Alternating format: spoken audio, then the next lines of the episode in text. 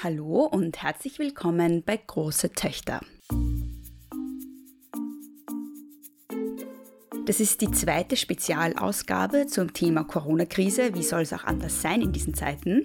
Und in dieser Folge geht es um die ja, politischen Veränderungen, politischen Implikationen dieser Krise ich habe in den letzten Tagen und Wochen einige der Entwicklungen rund um Corona und den damit einhergehenden Sicherheitsmaßnahmen sehr kritisch beobachtet, äh, von der Einschränkung von Grund- und Freiheitsrechten wie Bewegungsfreiheit, Versammlungsfreiheit, bis hin zu gesteigerten Nationalismus, bis hin zu ja, Kriegsrhetorik, aber auch der Tatsache, dass viele gesellschaftliche Probleme und politische Probleme und ökonomische Probleme, die bereits davor bestanden haben, sich einerseits durch die Corona-Krise verschärfen, aber andererseits auch total sozusagen aus dem öffentlichen Auge verdrängt werden gerade. Und ein Beispiel dafür ist natürlich die Situation der Flüchtlinge auf Lesbos.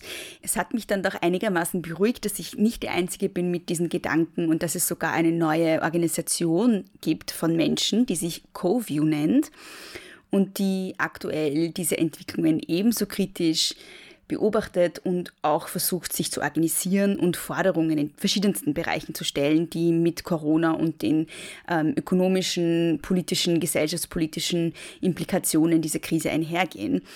Ich habe mit zwei AktivistInnen von CoView für diese Folge gesprochen. Sie möchten beide anonym bleiben, also wundert euch nicht, dass ich sie als Person 1 und Person 2 anspreche in diesem Interview. Sie wollten nicht ähm, ihre Namen offenlegen. Und ohne dass ich jetzt weiter schwafle, wünsche ich euch viel Spaß mit dem Interview.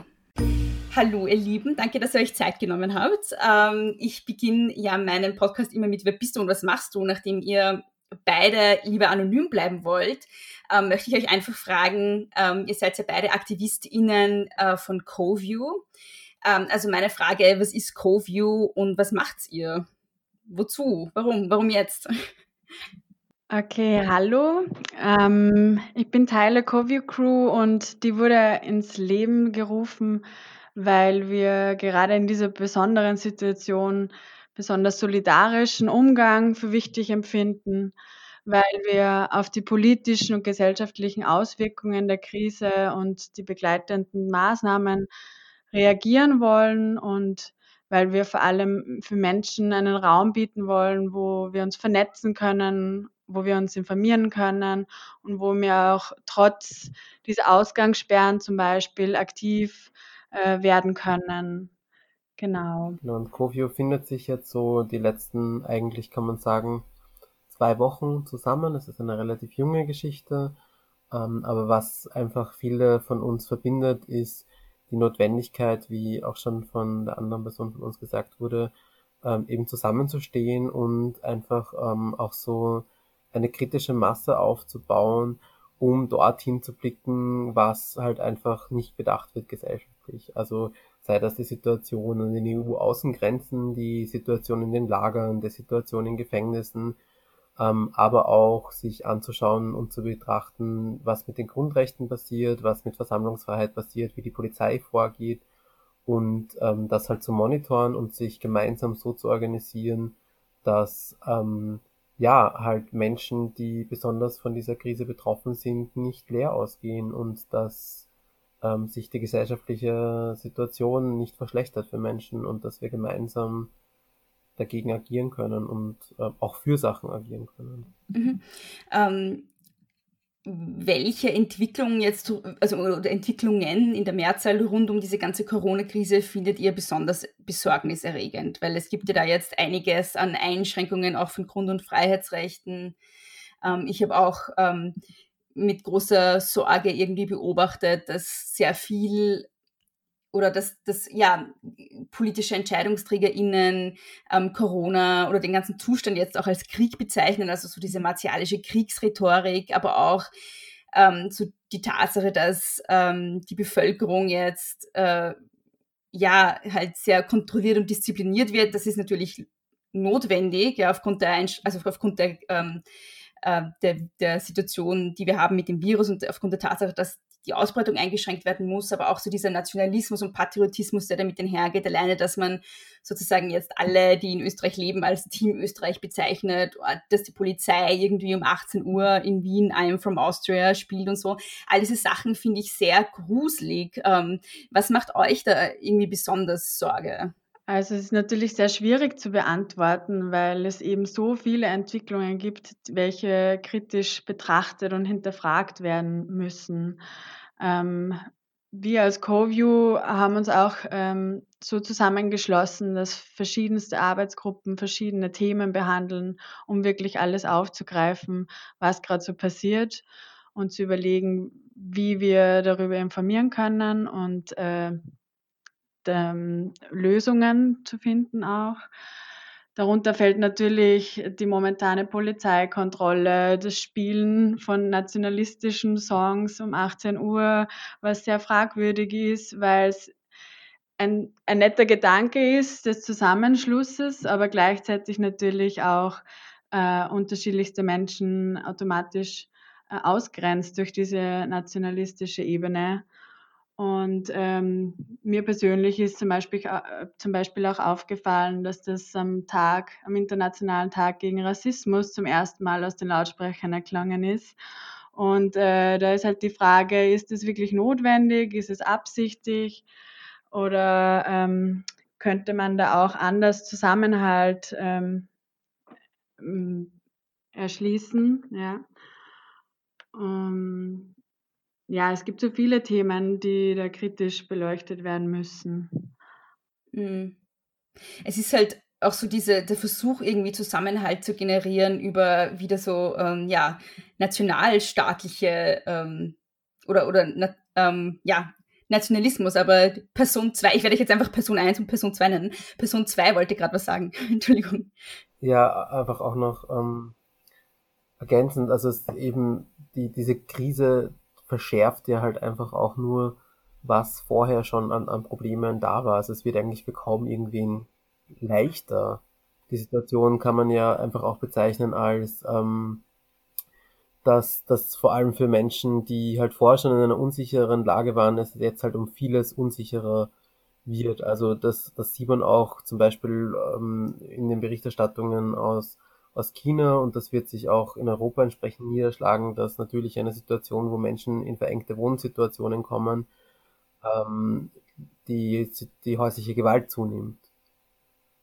Und dass äh, zum Beispiel für Menschen, die sich vorher die Miete nicht leisten konnten, jetzt das mit der Miete halt auch nochmal ein Stück schwieriger wird. Und es sind aber vor allem halt die Menschen, die in prekären Situationen sind, für die es noch keine konkreten Antworten gibt. Mhm. Das heißt, habt ihr jetzt auch über diese Krise hinweg so ein bisschen die Sorge, dass ähm, abgesehen von diesem großen Gerede um Solidarität, das eigentlich noch zu einer größeren Entsolidarisierung führt in unserer Gesellschaft, weil ähm, die, die sowieso sozusagen immer schon in prekären Situationen waren, sich für die noch mehr verschärft und für die aber diesen Zusammenhalt sozusagen nicht gibt? Also ich finde schon, dass speziell jetzt auch schon da große Unterschiede entstehen. Wenn man jetzt zum Beispiel obdachlose Menschen oder Flüchtlinge, ähm, sagen wir mal, nur rein in Österreich betrachtet, auf deren Gesundheit wird kaum geachtet. Da möchte ich vielleicht auch auf die Initiative des Sommerpakets hinweisen, welche sich jetzt auch dafür einsetzt, ähm, eben auch obdachlosen Menschen eine Sicherheit und eine äh, gesunde Fürsorge bieten zu können.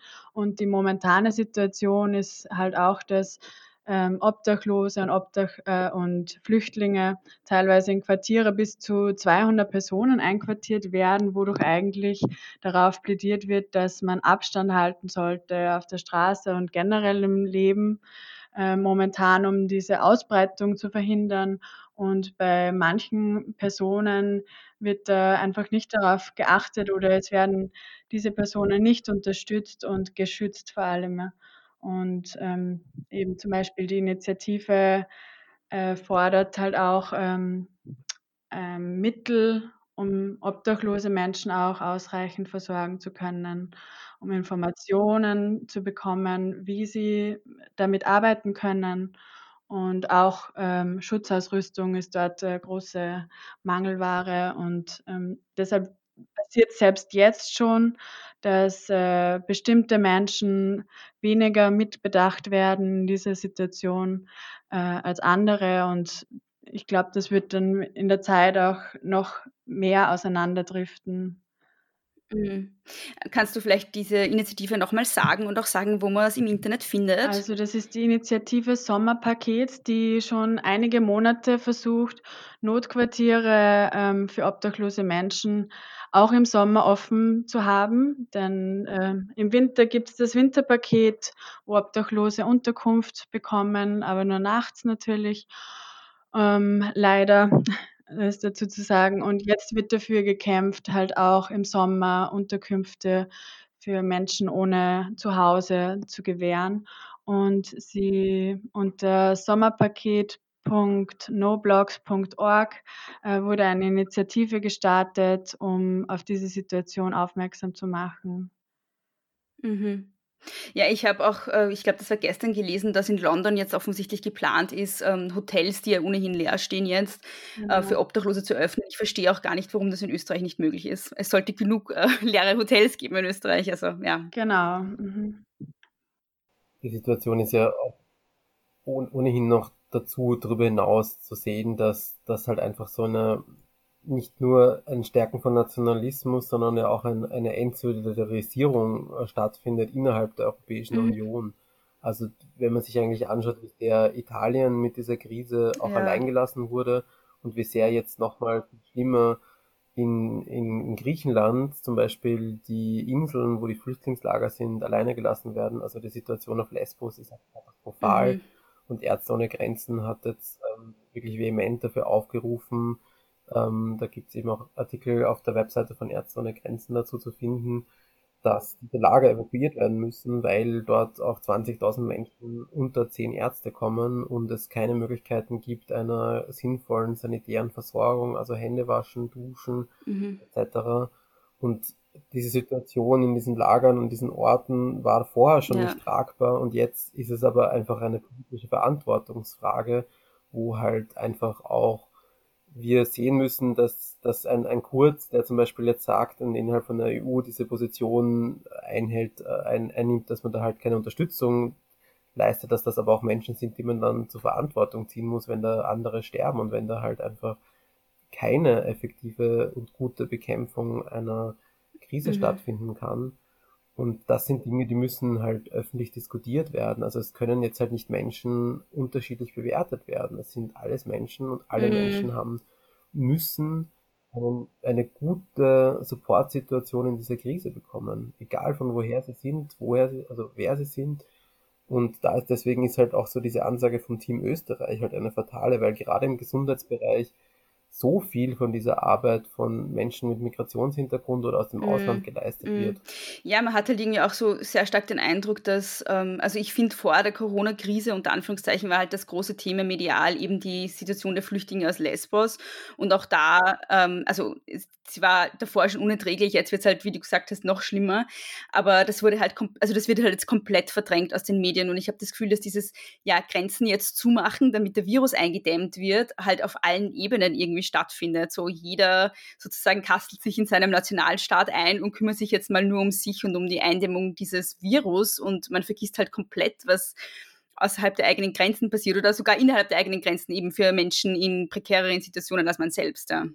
Ja, ich habe immer wieder schon von Personen gehört äh, oder mitbekommen, die dann äh, jetzt klar machen, dass jetzt nicht der Raum dafür da ist, um solche ja, Sachen genau. wie in Griechenland zu diskutieren. Aber ich finde genau, das ist die falsche Einstellung, denn äh, jetzt hat man, sollte man umso mehr sich auch für, für Menschen einsetzen und, und selbstverantwortlich und solidarisch handeln und egal welche Nationalität, denn äh, es betrifft momentan diese, diese Krankheit, dieser Virus betrifft die ganze Welt und das ist ja eigentlich ein Zeichen davon, dass man sich gerade in solchen Zeiten zusammenhalten soll und sich zusammenschließen soll.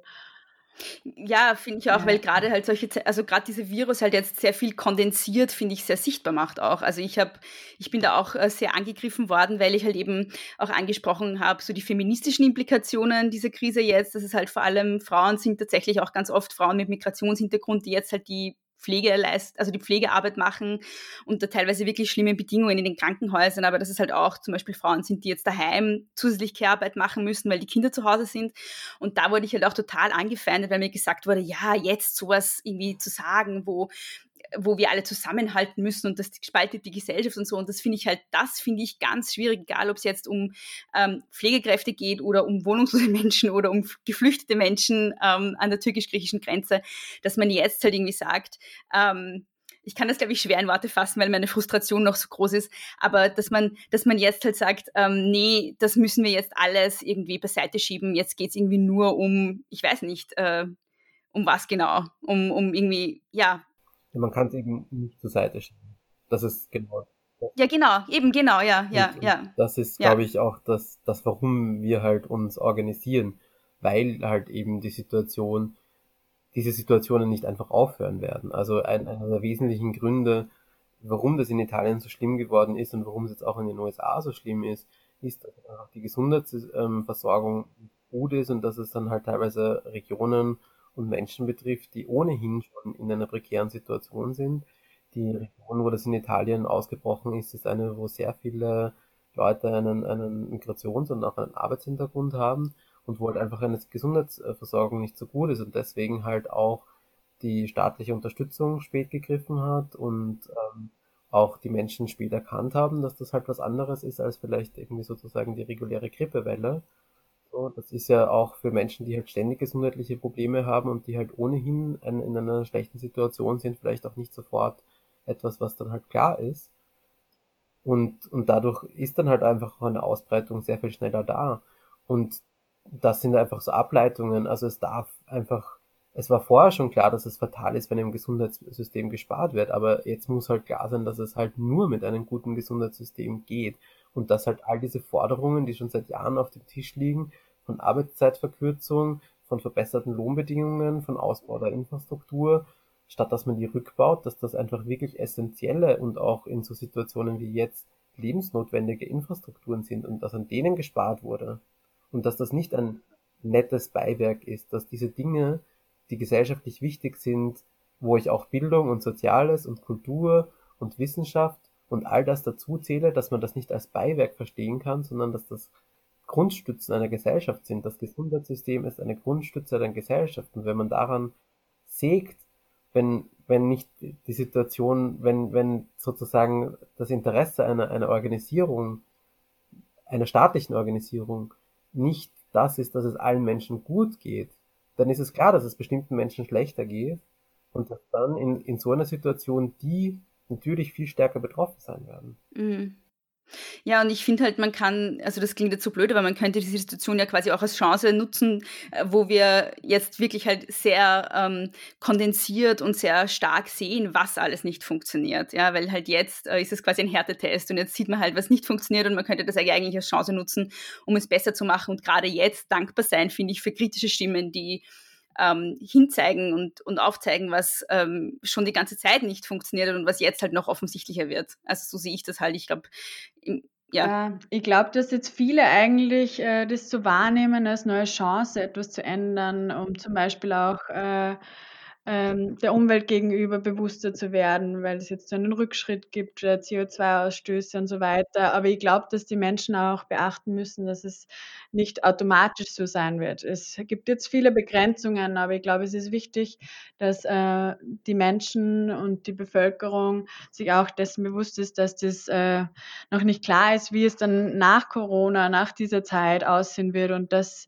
jetzt auch die Möglichkeit sein könnte, dass wir aufstehen und sagen, wir möchten dass es so bleibt, dass sich was verändert.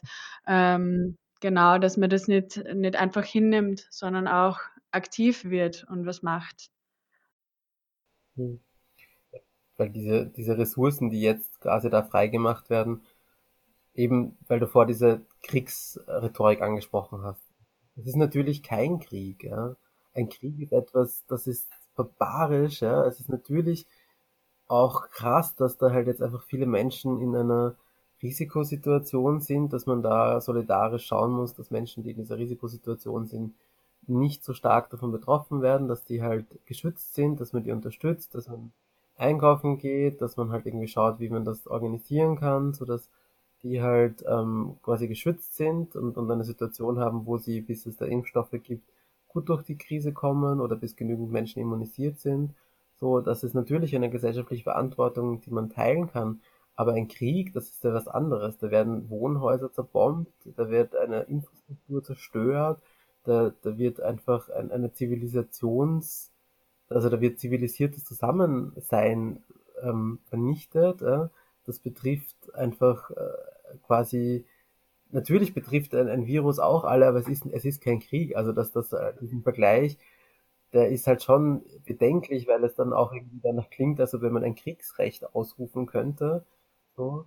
Und, und es lässt aber zugleich, was ich mir halt dann sofort denke, ist, warum nicht, warum können nicht diese Ressourcen, die da jetzt eingesetzt werden, auch gegen Kriege verwendet werden? Warum können diese Ressourcen nicht auch gegen eine Klimakrise verwendet werden? Also das nämlich auch ähm, Situationen, die ja ständig da sind. Also die Kriege, die hören ja jetzt nicht auf wegen Corona und wegen Covid-19. Also das, das ist ja nicht jetzt weg. Die Situation in Syrien ist weiter scheiße. Die Türkei tut weiter die kurdischen Gebiete attackieren. Es gibt weiter Menschenrechtsverletzungen weltweit. Es gibt weiterhin Terror in vielen Teilen der Welt, es gibt weiterhin Kriegssituationen, es gibt weiterhin Menschen, die flüchten müssen und das hört ja nicht auf. Die Menschen sind nur in einer noch schwierigeren Situation.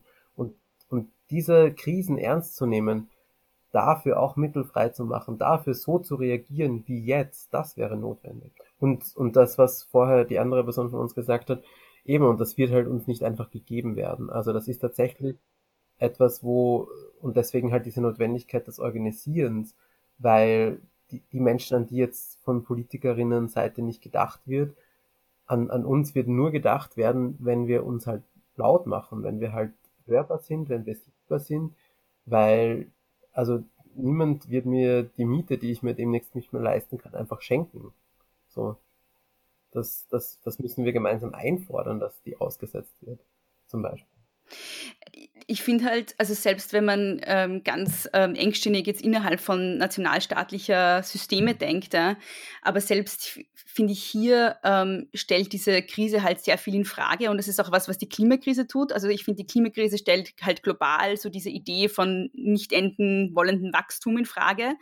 Und ich finde gerade, wenn man sich jetzt ähm, die einzelnen Gesundheitssysteme anschaut, die einzelnen sozialstaatlichen Systeme, ähm, dann wird halt zum Beispiel im Moment auch klar, ähm, dass gerade die Berufe, die äh, traditionell wie ich schon gesagt habe, eher von Frauen ausgeübt werden, von migrantischen Frauen, die schlechter bezahlt sind, die teilweise im Niedriglohnsektor sind, dass es gerade offensichtlich diese Berufe sind, die ähm, das System jetzt aufrechterhalten, sozusagen. Also die Systeme halten, das sind die Pflegerinnen, das sind die Kassiererinnen, das sind auch das, insgesamt das medizinische äh, Personal in den Krankenhäusern.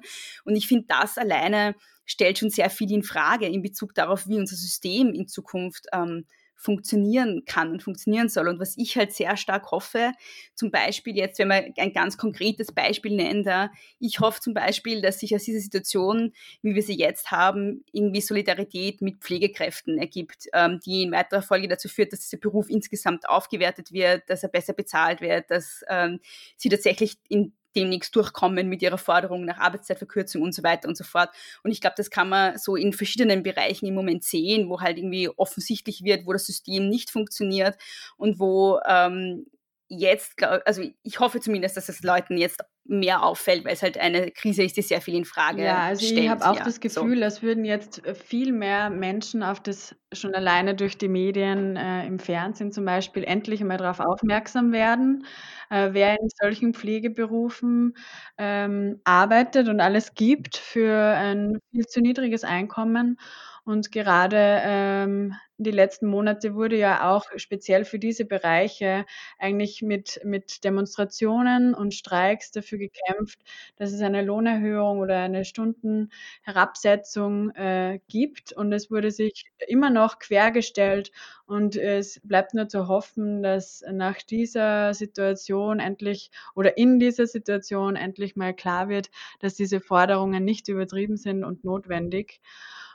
Und äh, wir haben zum Beispiel auch in unserer ähm, Plakataktion ähm, darauf aufmerksam gemacht, äh, unter anderem auch auf dieses Thema, wo wir in der Nachbarschaft oder in Wien Plakate verteilt haben mit unseren mit den Themen, mit, deren, mit denen wir uns jetzt momentan sehr auseinandersetzen und hoffen so natürlich auch Leute, Menschen zu erreichen und sie darauf aufmerksam zu machen. ein Stichwort da war dann halt ganz klar, Dankbarkeit ist nicht genug. So. Und, und inzwischen ist das halt auch so, dass, dass diese Plakate jetzt nicht mehr nur in Wien, sondern in Graz, in Innsbruck, in verschiedensten Dörfern, dass die in Berlin, in, in anderen Städten und inzwischen mehrsprachig schon die Runde machen. So, weil eben diese Situation, diese Krise, diese Probleme, die sind überall da. Und es kommt halt sozusagen diese politische Reaktion der Verantwortungsträger, ja, wir sind halt dankbar für eure Hilfe. Und, und das ist aber etwas, wo halt ganz viele einfach sagen, naja, die Dankbarkeit zahlt uns nicht die Miete. Die Dankbarkeit ähm, macht uns nicht die Kinderbetreuung. Die Dankbarkeit ähm, macht uns nicht den Aufenthaltsstatus. Und, und das ist schon etwas, wo ich auch voll sehe und, und, und, und, und wichtig finde, dass jetzt viele Menschen das merken, aber eben, es muss halt auch dieser nächste Schritt, also daraus dann halt auch eine Organisierung, eine Vernetzung, ähm, eine, eine am besten berufsgruppenübergreifende, solidarische, ähm, ja, auch, auch Bewegung aufbauen, damit halt eben das schon während der Krise ein Thema bleibt und nach der Krise spätestens halt einfach anders wird. Nein, aber das ist das, was, was momentan halt von Seiten der politisch Verantwortlichen halt noch nicht so sichtbar ist. Also es wird im Kultur- und, und Kunstbereich immer noch so von Einzellösungen geredet, da kann man dort ein bisschen was abfedern, es wird dann drüber geredet, ja, dann kann man ja vielleicht irgendwelche Zulagen geben oder keine Ahnung was, aber es wird immer noch darüber geredet, dass man die großen Unternehmen retten muss, dass man die Banken stabilisieren muss und es wird nicht darüber geredet, dass man jetzt endlich das Gesundheitssystem ausbauen muss und dass man den, den Forderungen im Sozialbereich nachgehen muss. Also das habe ich von den politischen Verantwortungsträgerinnen noch nicht gehört. Mhm. Im Gegenteil, es ist ja aktuell sogar so, dass im Pflegebereich jetzt auch aufgrund dieser Krisensituation, die das offenbar rechtlich auch möglich macht, die Ruhezeiten und die Arbeitszeitgesetze quasi ausgesetzt sind. Das heißt, es kommt für diese Gruppen ja jetzt auch ähm, unmittelbar zu einer Verschlechterung.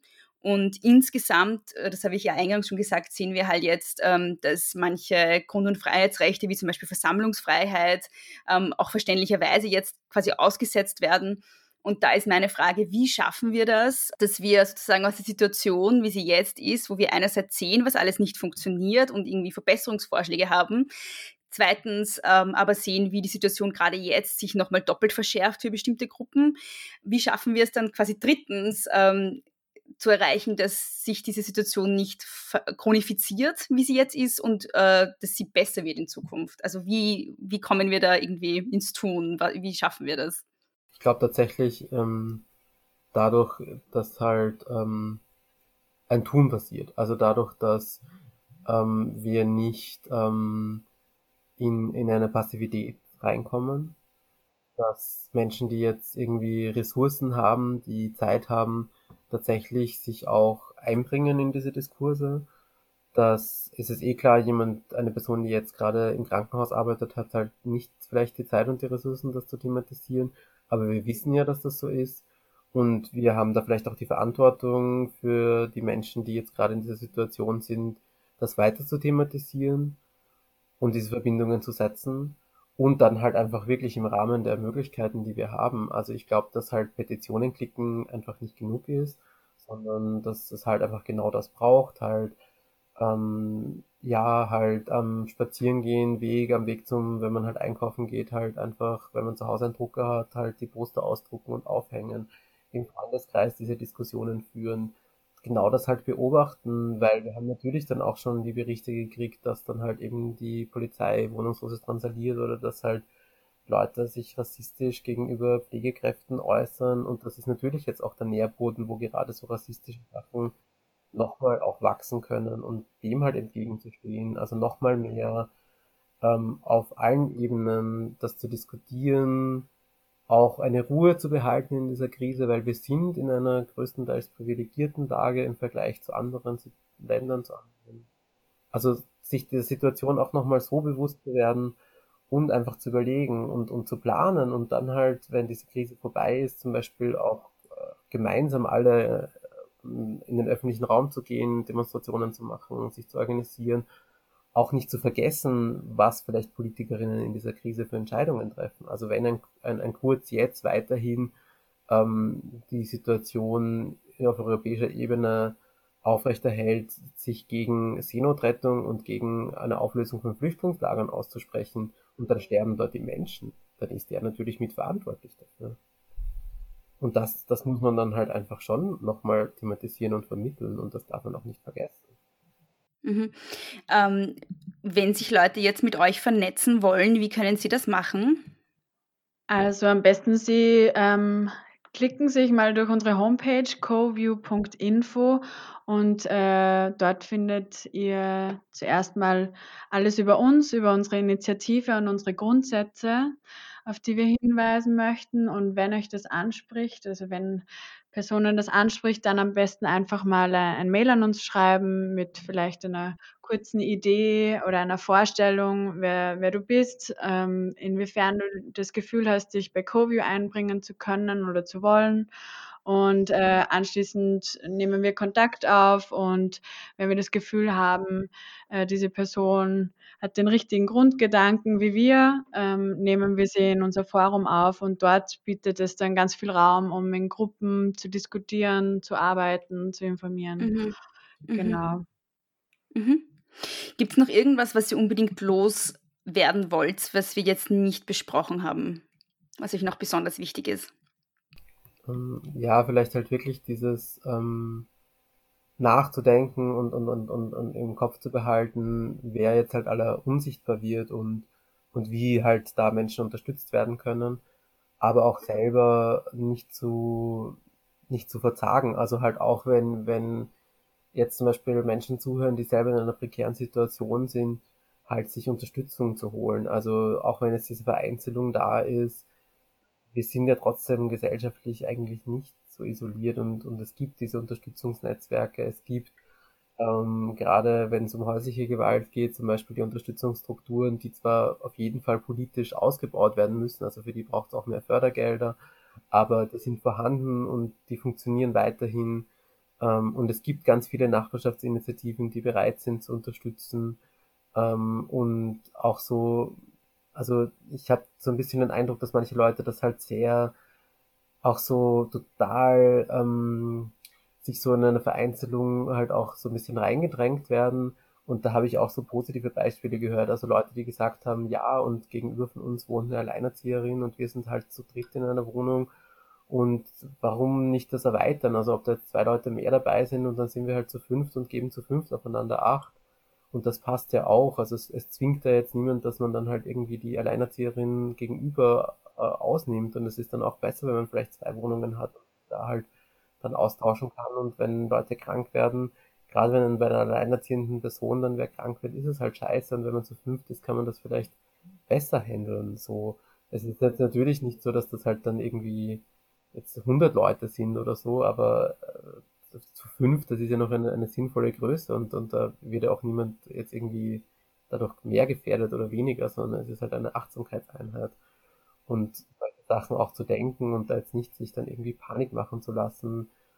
Und ja, halt einfach, ähm, oder zum Beispiel halt auch zu die, was, was bei uns auch ein Thema ist, wo ich jetzt zum Beispiel sicher keine Expertin dafür bin, aber ein, ein Thema, was, was, was wir auf jeden Fall mittragen wollen, ist, die Situation im Gefängnis. Also da ist jetzt zum Beispiel einfach die Situation so, dass, dass es ein Besuchsverbot gibt und die Menschen aber keine Möglichkeit haben, gut nach außen zu kommunizieren, weil zwar im Gesetz vorgesehen ist, dass es eine Videotelefonie geben soll, aber de facto die Gefängnisse halt nicht die Ausstattung dafür haben, dass das tatsächlich passieren kann. Und da hat einfach Menschen, die teilweise wegen wirklich kleinen Sachen im Gefängnis sitzen, komplett isoliert werden von ihren Freundinnen, von ihren Familien und das auf einen unbestimmten Zeitraum. Und das sind Dinge, das geht eigentlich nicht. Das darf nicht sein.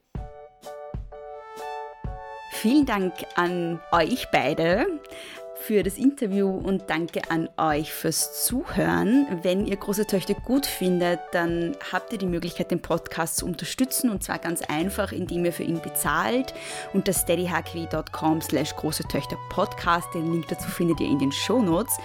Die Links, die von CoView genannt wurden in dieser Folge, findet ihr auch alle in den Show Notes.